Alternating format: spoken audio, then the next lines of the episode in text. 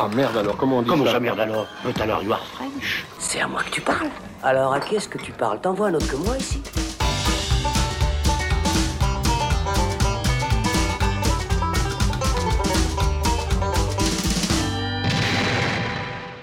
Salut les cinéphiles, bonjour, bonsoir à tous, c'est Alex. Quel bonheur de vous retrouver pour un nouveau débat du Saloon qui sera consacré à Doctor Sleep de Mike Flanagan. Vous connaissez sûrement notre ras-le-bol à voir Hollywood se recycler sans arrêt, surfer sur la nostalgie des années 80, rebooter d'anciennes sagas cultes ou proposer des suites à des films qui n'avaient rien demandé jusque-là. Alors quand on a découvert le projet Doctor Sleep, annoncé comme une suite directe au Shining de Stephen King, et que sa bande-annonce et son marketing montraient clairement une volonté de faire suite au chef-d'œuvre de Stanley Kubrick sorti en 1980, forcément on était sceptique. Mais notre curiosité a été quand même titillée lorsqu'on a vu que le scénario et la réalisation du projet avaient été confiés à Mike Flanagan, responsable de la série d'horreur à succès The Haunting of Hill House, et que sa volonté première serait d'adapter le plus fidèlement possible le bouquin Doctor Sleep, écrit donc par Stephen King en 2013. Fidèle adaptation de l'œuvre de Stephen King ou hommage nostalgique à l'univers de Kubrick, c'est ce qu'on va voir tout de suite avec ma bande de critiques adorée Florian Pouplin. Salut Florian Salut Alex, c'est toujours un plaisir. Ben oui, surtout que tu es toujours là quand on parle soit de Stephen King, soit de films d'horreur. Oui, je ne sais pas, mais voilà, Mais- j'aime bien. Très bien, et ben bienvenue. Robin Genin qui rêve de fracasser des portes à la hache. Salut Alex. Salut Robin. Thibaut Ducré qui rêve de jouer avec les jumelles à bord de son tricycle. Euh, absolument. c'est mon rêve le plus secret. Maintenant, c'est c'est sorti, voilà. Très bien, alors si vous êtes prêt à retourner à l'hôtel Overlook, alors on prend son courage à deux mains et on y va. J'ai déjà vu des faux culs, mais vous êtes une synthèse. Plus de 30 ans après son traumatisme vécu à l'hôtel Overlook, le petit Danny n'a pas encore fait la paix avec ses démons et sa dépendance à l'alcool. Incarné par Ewan McGregor, celui qui a le pouvoir du Shining travaille désormais dans un hospice où il accompagne les personnes âgées avant de mourir, d'où son surnom de Dr Sleep. Mais sa nouvelle tranquillité va être chamboulée lorsque Abra, une jeune adolescente qui a elle aussi le pouvoir du Shining, va entrer en contact avec lui. Elle a effectivement besoin d'aide pour vaincre Rose, jouée par Rebecca Ferguson, et sa tribu de sorciers qui dévorent les âmes des enfants. Qui veut commencer pour euh, donner un avis succinct sur Doctor Sleep avant qu'on rentre dans les détails? Florian, Alors, moi, je. tu as l'air chaud. Ouf, oui. Je, je trouve que c'est un, un film qui se prend un peu les pieds dans le tapis. Euh, Il y a beaucoup de, de choses que j'ai beaucoup aimées venant de Flanagan, donc de lui, de, de genre sa mise en scène, de son écriture. Mais malheureusement, je crois que le challenge était beaucoup trop grand. Mm. Euh, je pense qu'il est beaucoup trop grand pour n'importe qui. Euh, et que Flanagan, au point où il en est dans sa carrière, n'était pas prêt à faire ça, à gérer tout ça, et a fait des choix qui, selon, selon mon avis, euh, n'ont pas été entièrement bons. Voilà. C'est-à-dire au, le- au niveau adaptation, Mm. que ce soit du film ou du roman, euh, et même au niveau de la mise en scène et de sa narration, je trouve que c'est un de ses moins bons films. D'accord. Euh, voilà. Le- Donc je suis un petit peu déçu, mais Mm. je reconnais quand même que Flanagan, c'est, enfin voilà, c'est pas. Le, le challenge pour toi, c'est donc à la fois d'adapter ce bouquin de Doctor Sleep et puis surtout de faire suite à, Shining. sur le- de- challenge surtout, c'est de passer après Kub- Kubrick, clair, clair- clair- clairement, Ouais. parce que voilà. Ouais. Enfin, je- Mais, mais d'ailleurs, c'est le gros problème du film, je trouve, c'est que en fait, il aurait fallu faire un choix entre Exact. soit faire véritablement une adaptation du roman Doctor Sleep, euh, parce que, bah, rappelons quand même euh, les choses, c'est que euh, Stephen King lui-même euh, n'apprécie qu'assez peu l'adaptation de Kubrick, parce C'est que le moins qu'on puisse c'est le moins qu'on puisse dire, euh, parce qu'il trahit pour lui, et, et on peut être d'accord avec lui, mais l'es- l'esprit du roman original qui explorait l'alcoolisme du père, tout ça, le, le rapport à la famille, et il met énormément de choses de côté. Euh, Enfin, Kubrick s'est vraiment réapproprié euh, son matériau, et du coup, Stephen King en a d'ailleurs euh, fait une nouvelle adaptation de Shining plus tard pour la télévision, où là, c'était, je crois, beaucoup plus fidèle et beaucoup moins intéressant. C'était c'était lui. Non, c'était pas lui qui a réalisé. Non, alors il a moi. écrit le scénario, c'est Mick Garris qui a, qui a réalisé ça. C'était trois épisodes d'une heure et demie et c'était assez interminable. Je déconseille ça euh, à absolument tout le tapés. monde. Je me les suis tapé pour l'occasion et, et je regrette. Parce Quel que bonheur. des professionnels. Enfin, tout ça pour dire que du coup, il y a, y a voilà un aspect assez différent entre le film de, de Kubrick et euh, le roman de, de, Stephen King. C'est pour, pour ça que moi, quand euh, Mike Flanagan annonçait euh, je vais faire un film qui est à la fois euh, l'adaptation du roman Doctor Sleep et la suite du film Shining de Kubrick, bah, ça m'a l'air d'être un parti pris assez casse-gueule. Et, et pour moi, bah, il n'arrive pas à, à- ménager ces deux éléments en fait. Le cul entre deux chaises, donc euh, c'est ton avis, Robin aussi? Sur Doctor Sleep. Bah oui, parce que je pense qu'on a un, film, euh, bah, comme disait Thibaut, qui veut être euh, relativement fidèle de docteur, de- du, matériel euh, littéraire de base, tout en étant une suite d'un film qui ne l'était pas. Euh, donc forcément de base on se retrouve avec une situation un petit peu euh, un petit peu étrange. Il y avait eu euh, il y avait eu il y a- d'autres exemples hein, de, de ce style notamment alors un film qui était très mauvais, mais en partie pour ça, c'était Eragon qui avait complètement euh, raté son adaptation. Et ils avaient été incapables de faire la suite parce qu'en fait, dans le premier film, ils tuaient des personnages qui étaient clés dans les deuxième et troisième euh, films. Et là, je me demande s'il n'y a pas un petit peu ce côté effectivement un peu étrange de vouloir faire suite à un film qui n'est pas très fidèle euh, à ça. D'autant plus que le, le livre Doctor Sleep est arrivé super tard par 2013, rapport à, ouais. à Shining. Sans faire erreur, c'est même, je crois, Stephen King qui a euh, demandé à ses fans quel bouquin il voulait comme suite. Ouais, je, ouais, ou, bah, je, Non, je- non, non, non, non. non, je crois que c'est un fan qui avait soufflé l'idée à Non, Stephen, Stephen King. King. se posait la question depuis un bail que devient, euh, Que Da- devient Da- Danny. Da- Danny Mm. et puis il savait pas quoi en faire en fait pendant plusieurs années donc il avait cette idée en tête mais il n'avait pas le déclic pour faire un bouquin en fait. Moi, je crois qu'en fait, il y avait effet- juste deux possibilités de bouquins euh, qu'il pouvait écrire à cette époque-là. Il avait juste demandé aux fans lequel vous voulez en premier. Et Ah, ils avaient dit d'accord, Dr. c'était ça. C'était ça ouais. euh, l'histoire. Donc c'est un peu des deux finalement. Voilà. Euh, voilà, donc euh, lui aussi arrive très tard là-dessus et je pense qu'on se retrouve avec une... euh, moi n'ayant pas lu les, les livres, je me suis retrouvé avec une suite qui m'a un petit peu laissé sur le côté parce qu'il y avait pour moi des, des éléments qui ne faisaient pas pont avec le film Shining que je connais. Comme euh, du coup le- les, les éléments fantastiques des, des- des- des espèces de mages, sorciers, on, on les appelle comme on veut, mais euh, c'est c'est ces créatures qui vont chasser des âmes pour les Le aspirer pour être immortels. Oui. C'est ça. Le True ouais. Ouais. Mais comme quoi, Stephen King, est- qui- Stephen King aime bien quand même qu'on bouffe les âmes des enfants, hein, parce que Ouais. le clown ça, de ça, c'est la même chose. euh, Mais ça, je, je- Mais je- le clown de ça est dans Shining est un des esprits qui, a dans le- qui est dans l'Overlook en fait. Ah, en plus, c'est un univers partagé. Oui, bah oui, mais Waouh. Stephen King a toujours fait un univers Stephen King euh, partagé. Universe. Universe.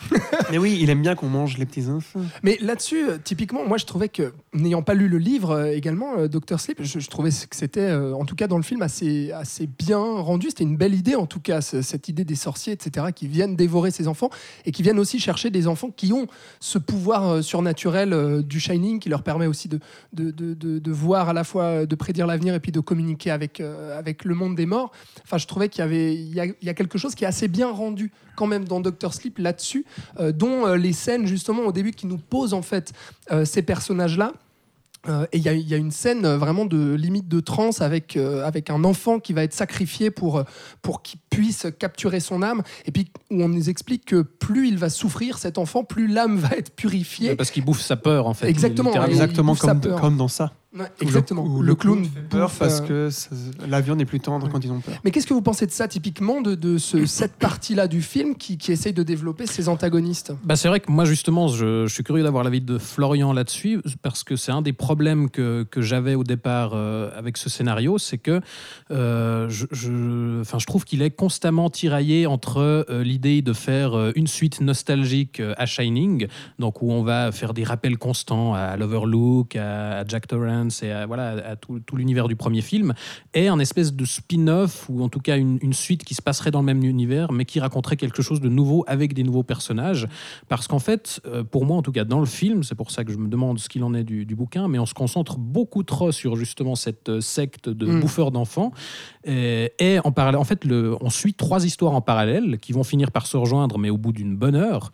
Euh, Donc, au début, les on suit tout sorciers. séparé. Les sorciers, l'histoire euh, d'une petite fille euh, dont j'ai plus. Ah bah, Abra. Abra, qui, qui, est, euh, qui dispose du Shining et qu'il découvre petit à petit, et euh, l'histoire de Danny Torrance, qui est adulte, qui est alcoolique comme son père. Et en fait, en fait, pour moi, on se concentre beaucoup trop sur les deux autres histoires, et finalement, on délaisse un peu le personnage de. Danny.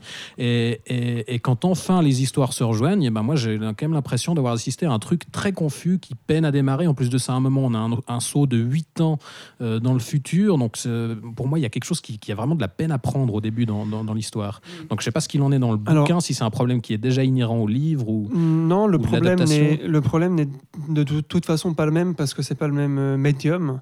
Euh, j'ai eu la même impression que toi en fait euh, sur le fait que au niveau de la structure, moi j'ai trouvé que c'était que genre Flanagan faisait un peu des checks, genre introduction introduction check, 8 ans, hop, on y va.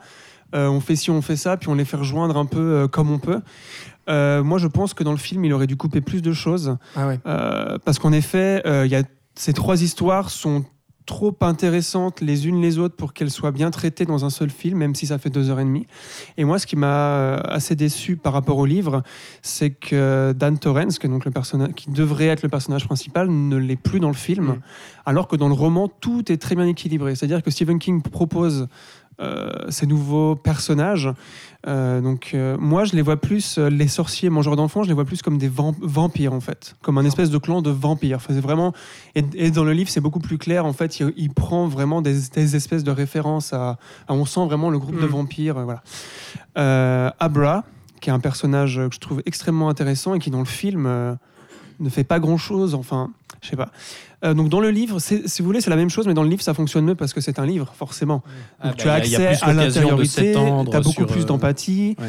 Euh, et puis voilà, le bouquin est quand même long, il fait 600 pages. Euh, du coup, c'était un challenge aussi qui était assez dur, je trouve, pour adapter ce, pour adapter ce ben, livre, parce qu'il y avait beaucoup. Et moi, le True Note, euh, donc c'est vampire, j'étais assez déçu parce que le personnage de Rose the Hat, donc Rose Clack en français, dans le livre est vraiment exceptionnelle. Elle c'est vraiment un des méchants. euh, enfin, elle est, elle est vraiment bien. Et puis dans le film, je la trouve limite en fait. Euh, Ouais, bah là- tous les personnages et c'est encore pire avec le reste de ces sbires entre guillemets qui n'existent pas en fait. Ouais, qui sont, Qui sont là, qui servent à rien, et Et qui sont juste ouais, là clairement. pour attention, Bah, il y va a y deux, avoir un trois qui spoil. émergent un peu, mais, Mais sinon. pour que- qu'on- non mais enfin, voilà, ils sont juste là pour être de la chair à canon au bout d'un moment, et je trouve ça super dommage parce qu'il y a des personnalités très très intéressantes aussi là là-dedans. Mais après, vous allez me dire que c'est quand tu adaptes un Bah- bouquin au, au cinéma, tu es forcément obligé de couper des trucs. Bah, Oui, plus- mais là, Mais là, il essaye de tout introduire Là, tu et il traite pas tout. En fait, il, il coupe moins qu'il synthétise, j'ai voilà. l'impression. Ouais, c'est ça. Et du qu'ils du sont- coup, on a des sont- condensés, des résumés euh, très. Et je finis juste, et la plus grosse dé- dé- déception, c'est que dans le film, euh, Torrance est très absent, je trouve. Mm. Complètement. Est très absent, alors que dans le bouquin, c'est très. euh, Enfin, moi, il m'a beaucoup touché ce personnage dans le livre. Il a une évolution vraiment bien et la fin est exceptionnelle. Je crois que c'est une des meilleures fins de Stephen King que j'ai pu lire et, et très touchante. Et là, euh, et là non, enfin la, fin du film, je pense qu'on va en parler plus tard, n'est pas du tout comme celle du livre. Mm.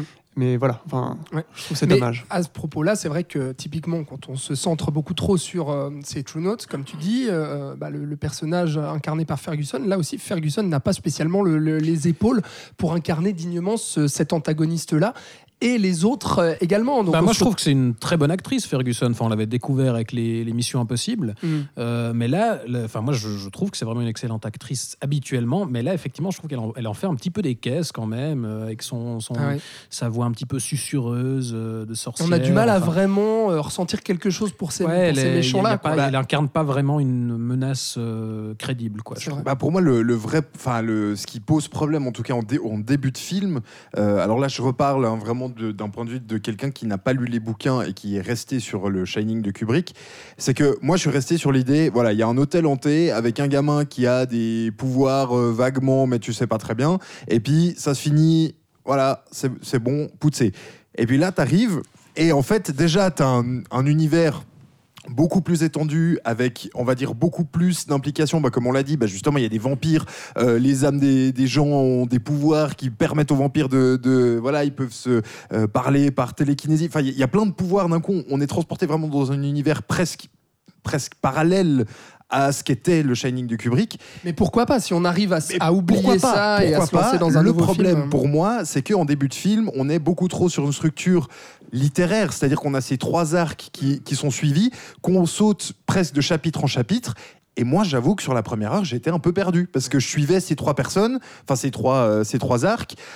En me posant tellement de questions sur mais attends c'est quoi cet univers euh, quelles sont maintenant les limites jusqu'à où ce truc peut aller et j'avoue que j'ai Ça devient confus assez rapidement. sur le, sur le début du film, ça a été assez confus et je pense qu'effectivement, il faut attendre le moment où un peu tout se réunit et tout arrive à se mettre en place pour se dire Ah ouais, ok, d'accord. Mm. C'était ça finalement les enjeux, c'était ça finalement. Et je pense effectivement sur le début du film, ça, ça pêche un peu. Ce que je comprends aussi dans, ce- dans ce que tu dis, c'est que c'est vrai qu'au tout début du film, on, vraiment, on nous pose le truc comme Eh, regardez, ça va être la suite de Shining. On quoi. voit reconstitue des séquences entières de. Shining, ouais. Ça, ça m'a beaucoup dérangé, moi. Bah oui, ouais. et surtout parce pas que- avec les mêmes acteurs. Mais Enfin, alors- heureusement. Bah, ça, c'est un oui, parti pris à la limite. mais là, c'est quand même Mais le problème, Enfin, c'est que quand tu, vois ces personnages, tu penses au film de Kubrick, mais c'est Bah pas ouais. le film de Kubrick. Bah ouais. Et du coup, tu as une distanciation automatique. C'est clair. Et ça, ça m'a. Parce que ce qu'il faut spécifier, oui, pardon, pour les auditeurs, c'est que euh, Mike Flanagan a euh, refait, en fait, retourné des scènes iconiques de Shining. On le voit au début du film, euh, par petites touches euh, disséminées euh, au milieu du film, et surtout dans un final euh, qu'on peut aborder, euh, le final où, en fait, pour euh, justement vaincre euh, ces sorciers, eh bien, Danny a l'idée de retourner à l'hôtel Overlook, euh, qui est habité par ces démons-là, et donc lui, quelque part, l'arc narratif de son personnage, c'est cette rédemption. Il va pouvoir aussi euh, euh, vraiment mettre fin et euh, vaincre ses peurs et ses démons propres. Et là, justement, ça fonctionne pas très très bien parce qu'on n'a pas assez de développement. Ouais, parce qu'on a refusé de l'aborder avant. Exactement. Et donc, on va à l'hôtel Overlook pour que finalement l'hôtel puisse ensevelir euh, le, le- le personnage euh, clé de Rose. Et donc là, Mike Flanagan va refaire, mais quasiment à l'identique, toutes les scènes iconiques de Shining. Et moi, je, je ne pouvais pas m'empêcher de voir clin d'œil sur clin d'œil sur clin d'œil. On reprend Et des autres acteurs pour créer la mère, pour créer le personnage de Jack, donc euh, Jack Nicholson, mais euh, incarné par un nouvel acteur. Et donc là, on va nous refaire tout. Le, le seul, euh, le, le seul plan qui est d'origine, c'est euh, l'ascenseur euh, euh, euh, avec le sang qui coule sur les portes de l'ascenseur. Ça, c'est la, Et ça, c'est la encore, seule je suis scène. même pas sûr. Non, c'est pas le même Bah, plan. Non, non, c'est Ah, si, si. refait. Ah, c'est non, refait, ça a c'est été pas le même plan. Bah, pardon, mais, Mais moi ils j'ai, l'ont lu, ref- moi j'ai lu aujourd'hui que c'était le seul plan. euh, Mais ils ont dû le retoucher parce que Parce que le l'hôtel- plan, il est de loin. Il est. Non, non, non, t'as non. tout le Parce hall. que les murs, ouais, t'as raison, et les murs sont dé- délabrés là. Non, non, parce que là, l'hôtel est c'est- vieux. C'est pas le même. je pense qu'ils l'ont retouché. Oui, alors, mais ils n'ont pas retourné. Je ont- pense pas qu'ils l'ont voilà, retourné. C'est ça que je voulais dire. D'accord, Ils ont sûrement bien, ouais. retouché, mais ils n'ont pas retourné, contrairement aux autres scènes. Même les scènes du tricycle dans les couloirs, etc. L'entrée dans la chambre euh, euh, 237. euh, et puis euh, là, on, voilà, là, tout ça, c'est retourné. Bref, et donc là, pour moi, ça fonctionne pas parce qu'il y a cette distanciation dont tu parles, Florian. Et on va finalement se dire, mais à quoi bon euh, refaire ça Faire clin Ouais, d'œil bah, sur d'autant clin Il y a quand même une scène qui marche bien et dont j'étais très surpris. C'est la scène entre lui et puis le père. Je la trouve bien écrite. Elle n'est pas du tout dans le bouquin. Mm. Et Bah, parce en que fait, tout, tout ce final d'ailleurs n'est pas dans le n'est bouquin. pas du hein. tout dans le Parce bouquin. que le- C'est-à-dire l'hôtel est que- censé avoir été détruit. Voilà, à la à la Shining. fin du premier livre, donc Shi- Shining, l'hôtel explose. Mm. Kubrick ne l'a pas fait exploser. Du coup, vu qu'il voulait faire une suite, l'hôtel devait encore être là. Alors que dans le bouquin de Dr. Sleep, l'hôtel n'est plus là, forcément, puisqu'il a explosé.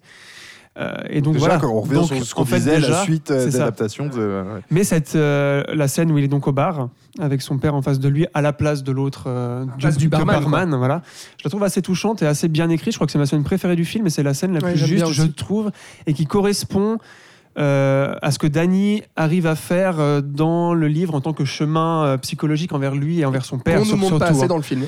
Voilà, c'est ça. Et donc ça tombe. Mais moi, ayant lu le bouquin, cette scène a marché parce que ben, j'avais tout le background du personnage que Mm. j'avais dans le bouquin.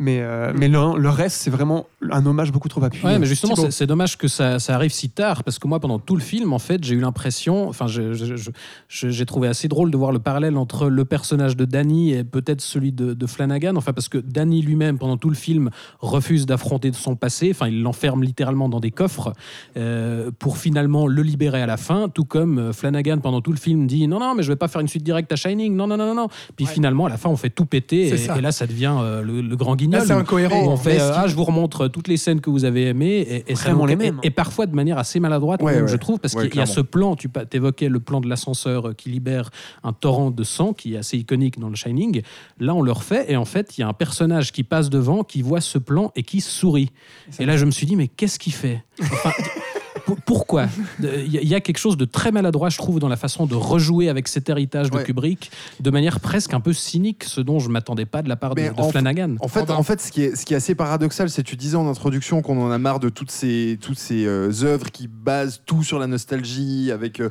on refait la même chose, Jurassic World, Jurassic machin. Bah là, ce qui est intéressant finalement dans le film, à part bon, hein, ces défauts-là et le fait de réussir à rentrer dedans, c'est qu'au moins il a le mérite de proposer un truc qui est complètement différent, Je dis- sauf sur la fin effectivement.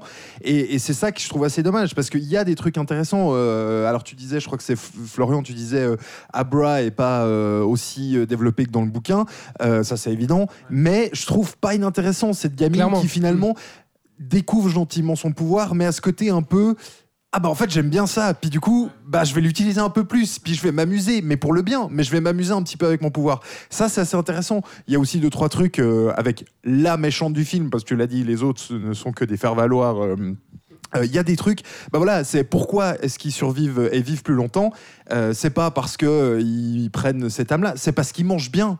Tu vois, il y a- des petits trucs aussi euh, de, de- qui sont pas inintéressants, mais je trouve que c'est mélangé dans ce, ce, ce truc qui est un peu bipolaire entre euh, la suite hommage et la suite pas tout à fait, et puis on finit dans voilà, on finit dans l'hôtel euh, deux heures et demie. Enfin, fr- franchement, deux heures et demie, c'est super long. hein. Mm. Et, et vraiment, le film, alors, je sais pas pour vous, mais moi, j'ai On les sent passer, On les ouais. sent. hein. Ouais. Deux heures et demie, on Oui, les sent passer. Ouais, parce que c'est un film qui est assez mou aussi, euh, qui prend beaucoup trop de temps pour euh, déjà se mettre en place, comme on l'a dit, et puis même pour faire avancer son intrigue, Mhm.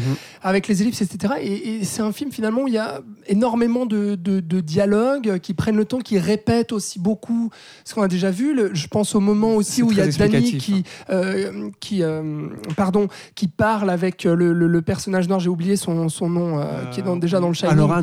Dick voilà. Ouais. Exactement. Et donc, euh, où il va parler avec lui, etc., où il va dire un petit peu ce qu'il ressent, euh, il va lui expliquer qu'il y a cette jeune fille, etc. Enfin, en fait, tous des trucs qui mettent vraiment beaucoup trop de temps à avancer. Euh, et ce personnage d'Abra aussi, que je trouve très intéressante comme Robin, euh, je trouve qu'on développe pas assez sa détermination à, à aller euh, s'attaquer à Rose et à détruire en fait ce, euh, cette tribu-là et cette secte.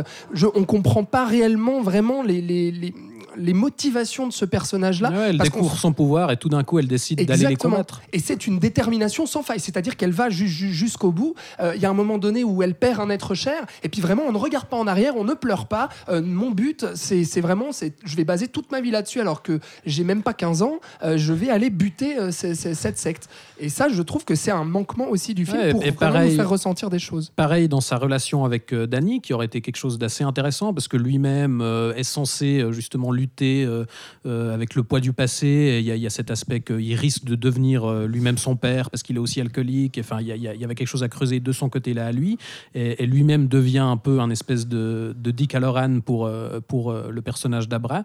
Mais c'est vrai qu'on on creuse rien. Et c'est pour ça que moi, je suis très surpris, parce que Mike Flanagan, je trouve que son talent dans tous ses films, que ce soit Oculus, Hush ou même la série Haunting of Hill House, c'est- vraiment sa capacité à creuser l'aspect émotionnel de ses histoires et à lier toujours les effets horrifiques au parcours émotionnel de ses personnages. Mhm. C'est pour ça que beaucoup de ses films, et notamment euh, bah, celui-ci, euh, se terminent sur une fin euh, un peu apaisée, euh, bien, parce que justement, euh, il a travaillé le parcours de ses personnages. Et là, dans, dans Doctor Sleep, en fait, euh, on est censé arriver sur un- une fin euh, comme ça aussi, mais en fait, c'est un de ses premiers films où euh, les personnages sont pas creusés. Quoi. Enfin, il y, a- il y a juste le strict minimum qui est effleuré. Il a dû être bloqué, je pense. Il, il a dû se retrouver bloqué entre tout ça. C'est ça. Il y a beaucoup de choses comme Il y a Robin beaucoup de choses.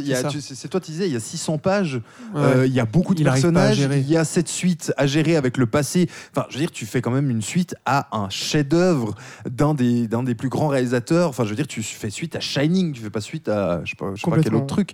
Donc, forcément, tu as, le poids sur les épaules et tu dois gérer euh, tout ça. Donc, euh, Et puis c'est ce qu'on disait déjà, Florian, quand on discutait ensemble à Hit Chapter 2, on faisait déjà exactement la même remarque euh, envers Andy Muschietti et, et- et envers euh, le, le scénario où finalement l'adaptation d'un bouquin de King et de ces bouquins-là, autant Hit que justement euh, Shining et Doctor Sleep, bah, il y a beaucoup, beaucoup de, de personnages, d'intrigues, de sous-intrigues et donc trop de choses à gérer pour un film qui finalement, même si on dit qu'il est trop long, deux heures et demie, bah, ça reste pas assez pour traiter toute l'œuvre euh, complète en fait. Bon, ça, c'est un exemple aussi de gros bouquin parce que Hit, il fait 1400 voilà. pages et Doctor C'est ce que je Sleep, dis. il- voilà, c'est ça, ouais.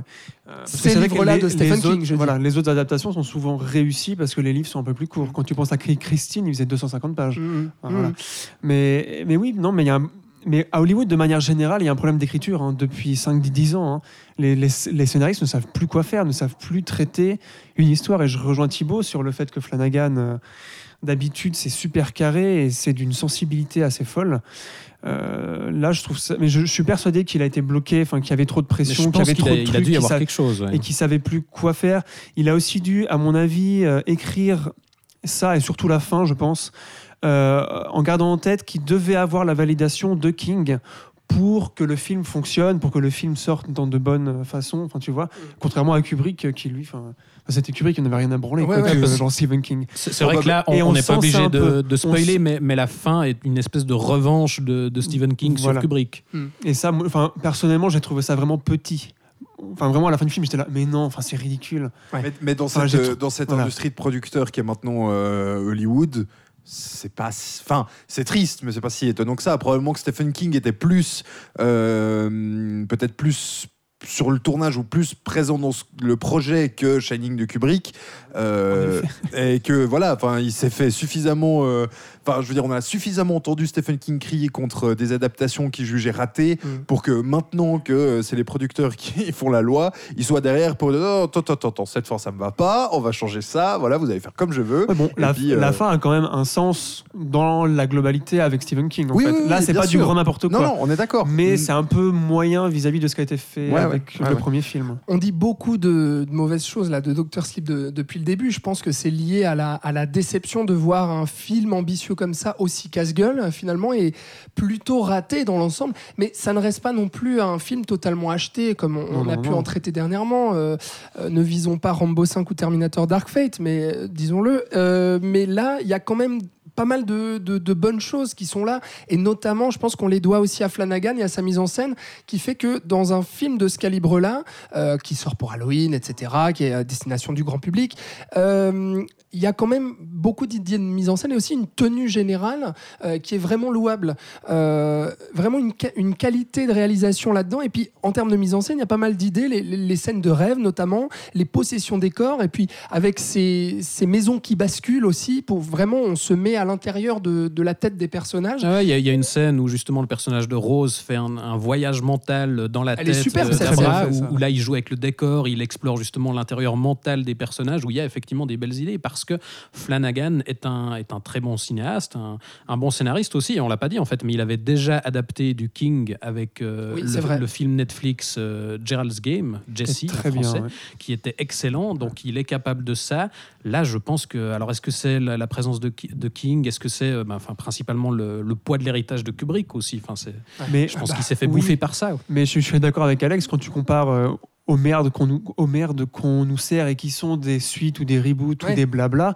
Là, il se prend les pieds dans le tapis assez clairement, mais Au moins, il a pour des gens, non non, mais pour des gens qui sont pas cinéphiles comme nous, qui n'ont pas lu les bouquins, qui n'ont pas vu Shining 40 fois, euh, ça se tient complètement. Enfin, je vais, je vais Oui. dire. Et je suis d'accord avec toi, la mise en scène. Et enfin voilà, Mike Flanagan, ça on le sait, il est. euh, C'est un film qui a des problèmes, mais qui est pas un film acheté. Quoi. Il y a- Voilà, il y a c'est ça, vraiment oui, plein, oui. plein de bonnes choses bien dedans. et- les choses. ouais, oui. Et c'est c'est dommage, voilà, c'est Et, c'est et juste dommage. McGregor et c'est ce était un fait bon choix de casting. euh, Le, Ouais. Enfin voilà, il y a plein de la, la petite Abra, je sais plus le nom de l'actrice qui fait son premier rôle. Mhm. Ça marche assez bien aussi. Enfin, non, Jacob non. Tremblay qui débarque pour euh, Ouais. 3 mais lui il est bon. 20. hein. Enfin, Ah ouais, non, il est excellent. Il est bon. Mais- Le mec avait déjà joué dans Before I Wake de Mike Flanagan. Ouais. Et euh, non, non, enfin, et puis la, la mise en scène. Mais Mike, Mike Flanagan, putain, je viens de dire son nom euh, trois fois en moins de Ouais. 10 secondes. Mais on ne le dit jamais assez. on n'en parle pas un, des, assez. enfin, est un des trois seuls réalisateurs encore contemporains à, à innover dans le genre fantastique. Mm. Et ça se voit quand on voit euh, Doctor Sleep. Ouais. Voilà. Très bien. Est-ce qu'on a quelque chose à rajouter sur Doctor Sleep? Thibaut, je vois que tu as meurt Oui, d'envie non, de bah, dire une dernière chose. Effectivement, non, mais parce qu'on je- on ne tarit pas d'éloges pour Mike Flanagan, mais moi je, je trouve que c'est vraiment un, un type intéressant. Et en fait, si des gens le découvrent avec ce film-là, bah, bah, tant mieux. Et, et je leur conseille, euh, si ce n'est pas déjà fait, d'aller vo- découvrir la série euh, Haunting of Hill House, qui, à y réfléchir, en fait, est une meilleure suite à Shining C'est que clair. Doctor C'est Sleep. clair. Non, Parce c'est qu'on vrai. a aussi une histoire de famille qui a vécu dans une maison hantée, qui doit faire face au poids du passé, parce qu'on ça joue sur deux époques. Et, et je pense que c'est un très bon compliment à ce- euh, com- complément à ce film. Mm. Et, et dans tous les cas, c'est un cinéaste à suivre, ça c'est clair. Très bien. On a fait le tour euh, sur euh, ce Doctor Sleep de Mike Flanagan, voilà, qui est sorti le 30 octobre euh, dans les salles pour Halloween, donc euh, pour aller se, se faire peur. Enfin, pas, pas beaucoup non plus, hein, quand même, euh, dans ce film-là. On a oublié Non, de le dire, mais. c'est euh, pas le film le plus original. C'est Voilà. pas, le but, je pense. Non, non, Non, c'est- pas. pas le but non plus. Euh, voilà ce qu'on pouvait dire donc de ce film. Merci Florian Pouplin. C'est toujours un plaisir. À très bientôt. Donc la À prochaine fois qu'on parle de Stephen King ou de cinéma d'horreur, c'est Voilà, ça? mais là, à mon avis, c'est bien par, par- parti parce qu'avec tous les millions que font ces adaptations, Ouais. On va Stephen King va en mettre, euh, mettre des sous-sous dans la popoche, hein, comme on dit. Thibaut Ducret, merci beaucoup à toi. Merci à toi. À bientôt Robin Genin. À bientôt, Alexandre Caporal. Salut. Et puis euh, vous, merci beaucoup de nous avoir euh, suivis, de nous avoir écoutés. Vous pouvez nous dire dans les commentaires sur les réseaux sociaux, Facebook, Instagram, Twitter, ce que vous avez pensé de Doctor Sleep ou si vous avez envie de le voir. Et puis si vous l'avez déjà vu, dites-nous euh, si vous êtes d'accord avec nous, forcément. Allez écouter aussi euh, tous les autres euh, épisodes du Saloon sur vos plateformes de streaming préférées, SoundCloud, Spotify, YouTube, Apple Podcast et autres. On vous pour le prochain débat ou un prochain épisode. On vous dit à bientôt. Salut